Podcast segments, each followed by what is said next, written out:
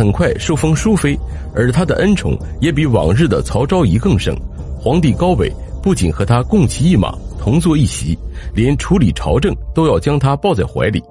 公元五百七十年，高纬甚至还让冯小莲赤身裸体躺在朝堂之上，给满朝文武观看。“玉体横陈”一词就是由此而来。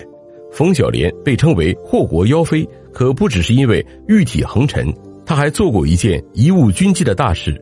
公元五百七十六年，高纬与冯小莲前去围猎。此时，北齐重镇晋州告急，报信的使者来了三次，被皇帝在围猎的理由挡在门外。傍晚，使者终于见到皇帝高纬，报告了军情。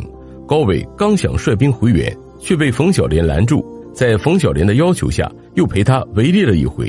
待到围猎结束，高纬率兵回援的时候，晋州早已失陷了。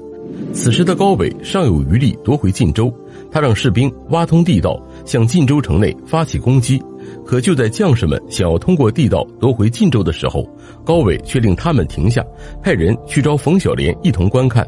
可冯小莲却因为梳洗打扮没能及时赶来，北齐士兵们挖通的地道很快被守军堵住，晋州城彻底失陷。在昏君高伟和妖妃冯小莲的胡作非为之下，北齐很快灭亡，而冯小莲也没能逃脱兵败被俘的命运。高纬死后，冯小莲接连被赐给几位北周功臣。最终于公元五百八十年被迫自杀。第五位张丽华，与冯小莲处于同一时代的还有一位祸国妖妃，她就是张丽华。公元五百八十二年，陈后主继位，封张丽华为贵妃，从此张丽华开启了专宠弄权之路。作为一代宠妃，张丽华的容貌自然是无可指摘。据记载，她发长七尺，眉目如画，是不可多得的美人。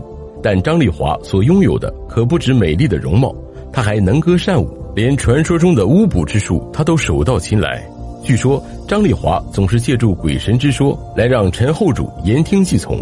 陈后主一向懈怠朝政，处理奏书的时候，他总要将张丽华抱在膝上，两人共同决定处理方案。而这一位张丽华徇私枉法，打开了方便之门。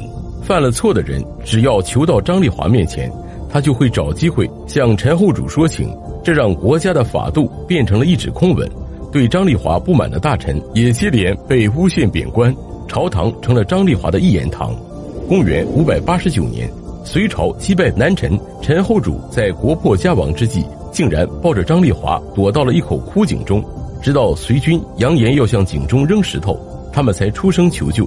不过，南陈灭亡后，张丽华还凭借倾城的容貌迷倒了当时的晋王杨广，也就是后来的隋炀帝。只不过碍于民心，杨广只能斩杀张丽华以平民愤。